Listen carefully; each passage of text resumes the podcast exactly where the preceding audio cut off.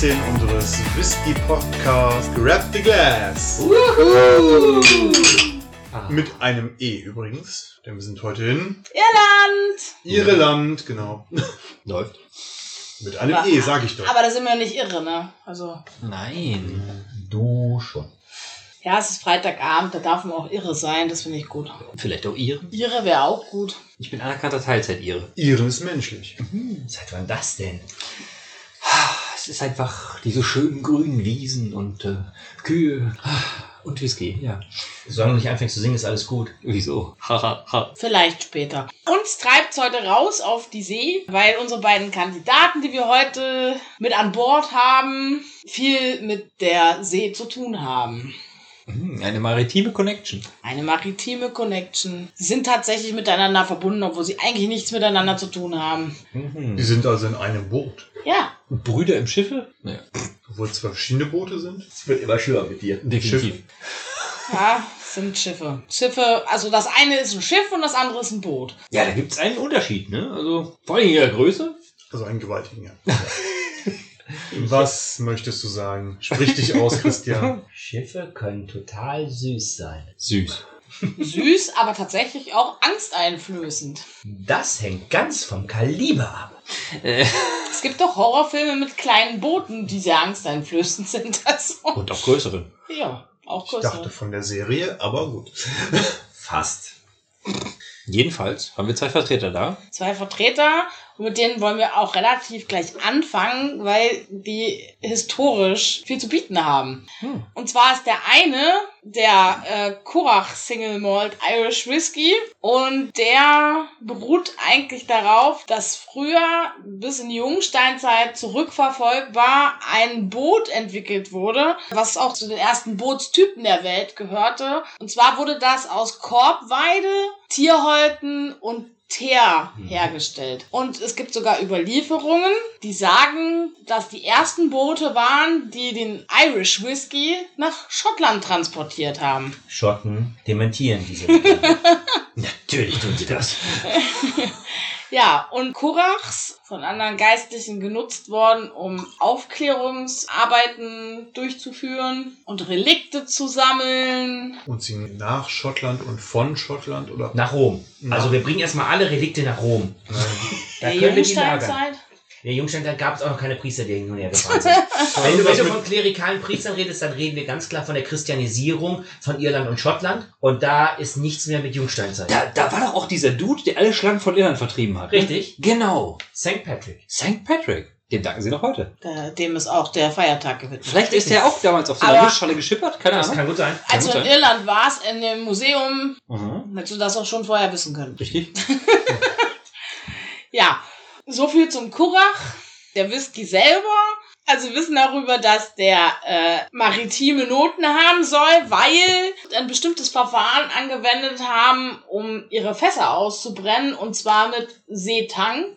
Kombo-Seetang. Aber ich finde jetzt vom, vom Klang her Seetang für einen Whisky finde ich jetzt nicht so. Naja, der wird auf jeden Fall im County Clare geerntet, an der See, und wird dafür verwendet, um die Fässer auszubrennen, dem der Whisky vorher in Ex-Bourbon-Fässern gelagert ist. Okay, dann wird er in die Fässer reingefüllt, die mit Seetang ausgebrannt wurden. Ja. Ah. So bekommt der ganze Whisky wundervolle maritime Noten.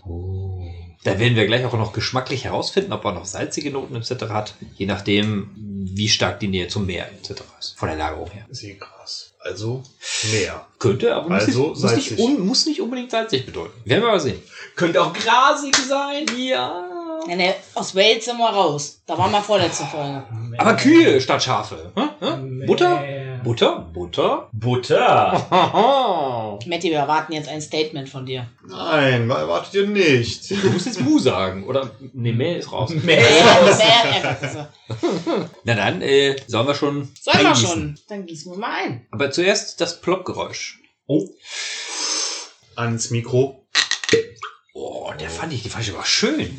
Also dem würde ich fast schon eine 7 bis 8 geben. Was? Der hat durch, ein, dieses, durch dieses Wundervolle wundervolle Zeit machst du Quietschen. einen 4,6. Ja, ja, genau. Weil, weil es kommen klangtechnisch Nuancen hinzu. Arsch, Je nach. Öffnungsgrad. Nein, das Du kannst dir nicht jedes. Mal eine neue Skala ausdenken. Nein, nein, kann ich. Das ist die ganze Zeit die gleiche Skala. Nein. 0 bis 10. Nein, 0 bis 5. Nein, 0 bis 10. Nein, 0 bis Doch, 5. 0 bis 10. Immer 0 bis 10. Nein, und da ist es, würde ich jetzt fast sagen, ist es eine 7 bis 8. Der Korken ist ein Naturkorken. Möchte ich nochmal so erwähnen. Ja, definitiv nicht aus der Jungsteinzeit, sondern schon ein bisschen jünger.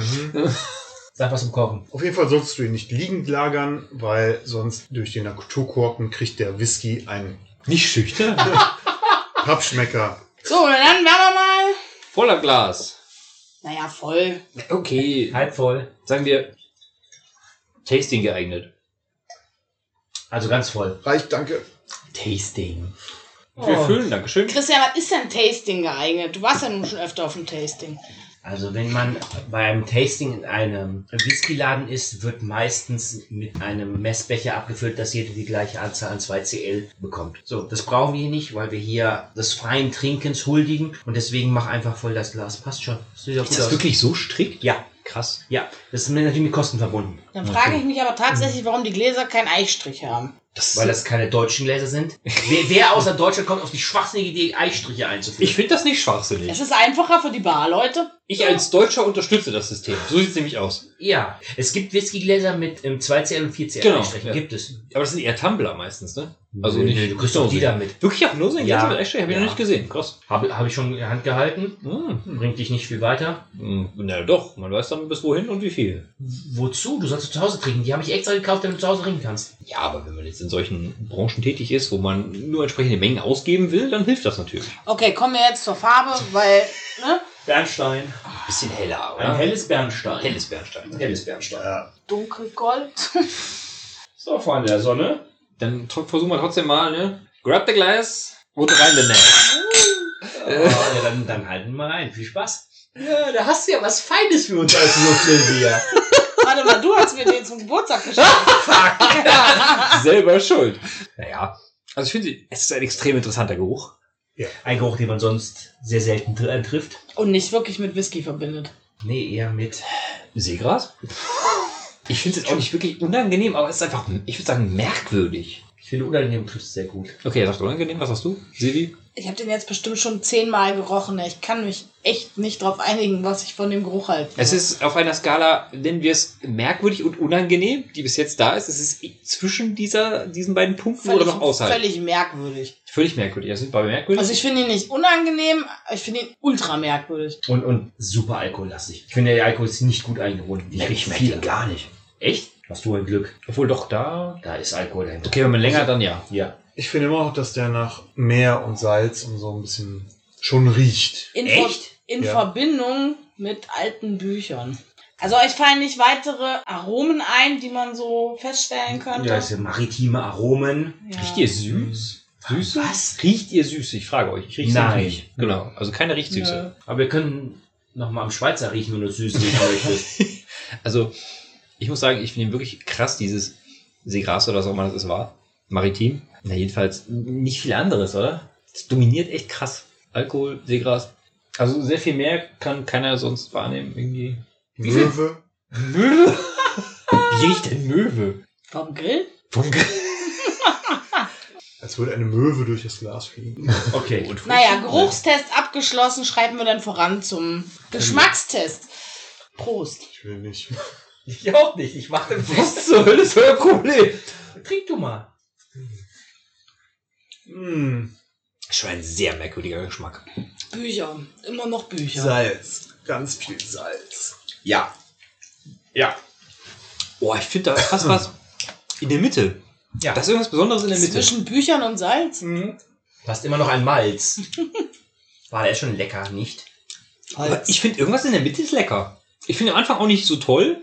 Hinten raus auch nicht so, aber in der Mitte ist Geh mal irgendwas. da rüber zum Schrank und hau deinen Kopf mal richtig fest dagegen. Dann schmeckst du, was da Nee, ich, ist. irgendwas, irgendwas ist ist da in der Mitte. lecker. Irgendwas in der Mitte ist da lecker. Aber irgendwas Grasiges ist da auch. Ja, in der Mitte, das ist das Seegras. Das ist nicht so salzig wie der Rest drumherum. Das ist das Leckere Nee, ich finde, es schmeckt salzig, dann schmeckt es nach was anderem und dann schmeckt es nach Seegras. Also irgendwas ist dazu. Genau, und das in der Mitte da. Ja. Was ist das? Die Alge.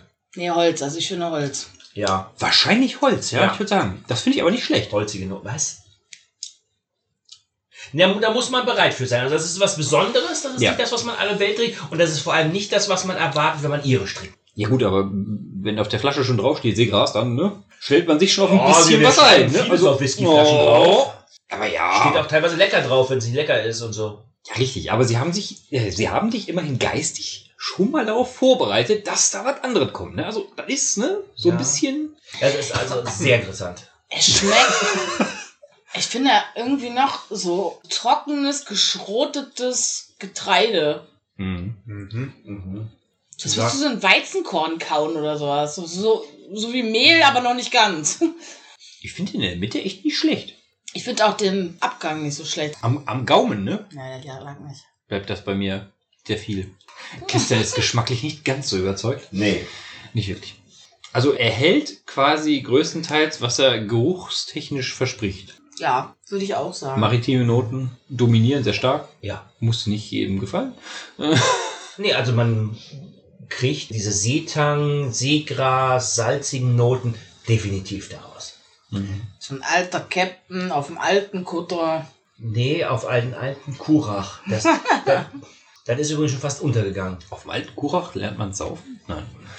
Zensur! Wollen wir den Geschmackstest denn jetzt beenden? Ja, bitte. Gut, Gerne. dann werden wir uns in die Pause begeben und melden uns gleich wieder mit dem nächsten Iren.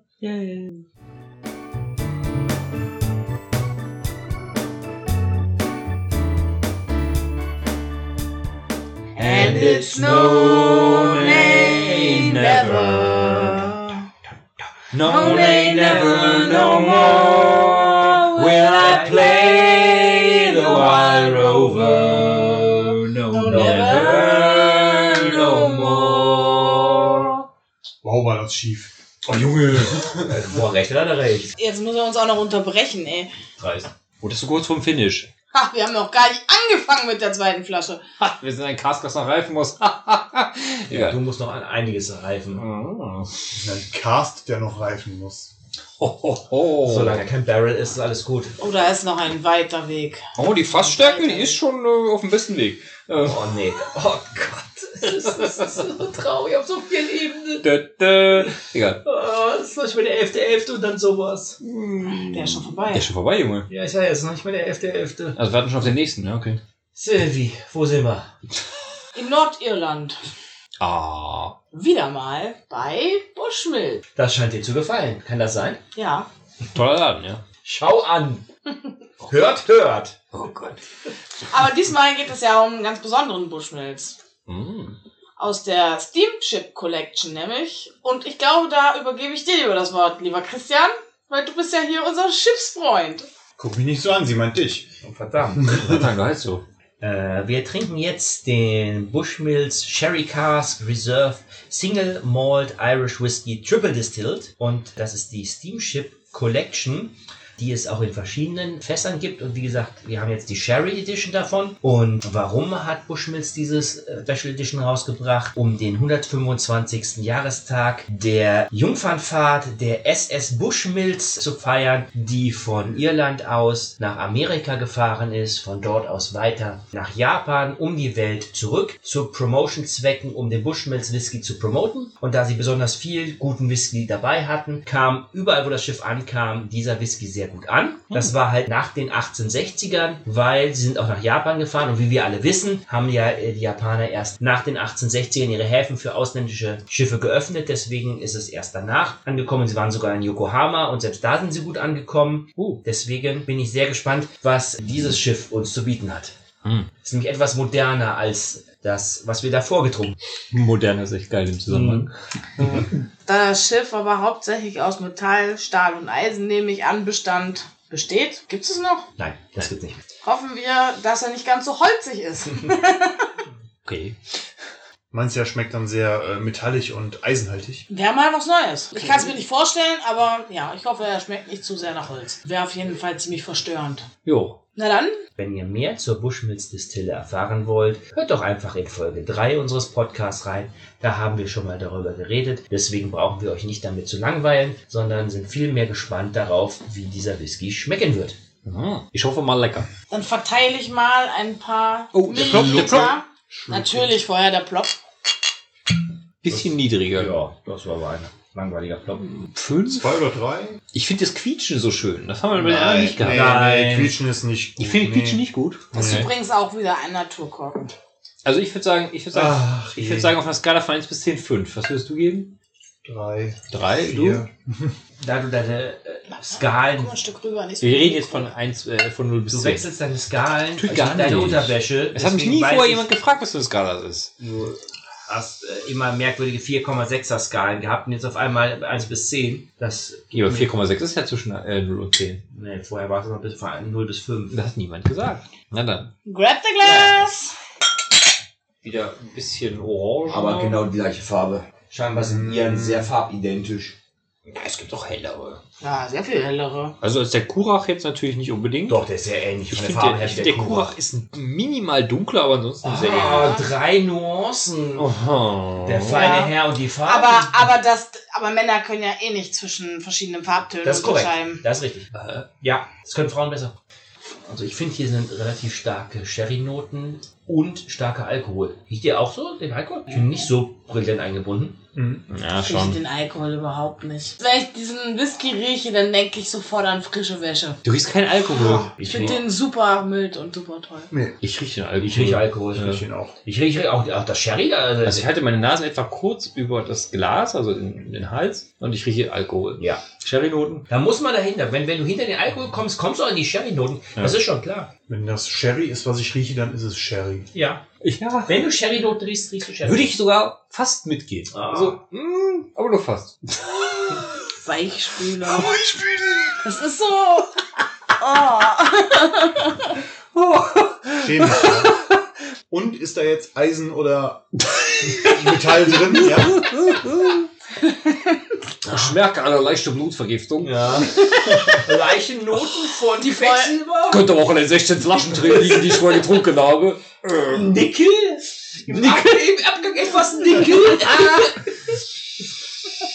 Ich möchte anmerken, wir sind noch nicht betrunken. Nein. Nein. Wir arbeiten fleißig, aber es zieht sich hin. So, dann äh, Prost, Tata. Prost. So, dann probieren wir einmal. Birne. Junge ist der Schaffenabgang. Yumi ist der Schaff im Abgang. Aber auf der Zungenspitze. Nee. Ja, dunkle Schokolade. Mhm. Boah. Mhm.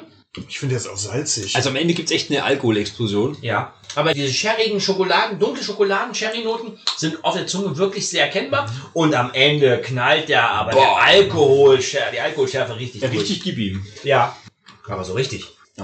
Wie gesagt, ich finde, der ist salzig. Okay, Ein bisschen. Möglich. Ich finde den holzig, aber nur ganz leicht holzig. Und das ist wieder so ein holzig, was ich okay finde. Naja, zumindest haben wir... salzig, nicht holzig. Ich weiß. Ich muss sagen, ich glaube, ich gehe mit ihrem holzig mit. Wie, äh, metallisch, ich schmecke kein Aluminium. Kein Aluminium, kein, Kein- Eisen, kein kein, Nickel. Zinn, kein Nickel. Zinn. Nickel auch nicht. Gold. Gold? Hm, nein. Silber, Bronze. Schon mal Gold geleckt? Hm. Ja. Und wie war's? Matti hat noch nicht so richtig seine Meinung kundgetan. Matti brennt uns, äh, uns brennt. Ich Äh, gesagt, dass er salzig ist. Ja. Und sehr scharf. Je mehr man davon trinkt, desto salziger wird der auch, das stimmt schon. aber er ist schon ganz schön scharf am Ende. Ja. Ist das pfeffrig? Ja. Ja. Das Problem ist, dass halt diese Schärfe halt, die, die anderen, die Fruchtnoten, die vielleicht noch dahinter sind, so massiv übertönt, dass wir sie nicht rausschmecken können. Oh, Ja. Ist er denn so scharf? Also, Naja, also- also für einen irischen Whisky, Mhm. Für den irischen Whisky? für einen irischen Whisky ist der halt super interessant, weil er aufgrund der Sherryfässer halt den Geschmack mitbringt, den sonst so ein irischer Whisky nicht hat. Also ein klassischer Bushmills, dem fehlen halt diese Schokoladen- und Sherrynoten. Das macht den also deutlich interessanter. Im Abgang her finde ich den halt scharf und deswegen nicht so pralle. Bitteschön. Naja, nee. Äh, Hm. Schließe mich dem an, ja. Genau. Ich würde auch sagen, Sherry-Noten scharf.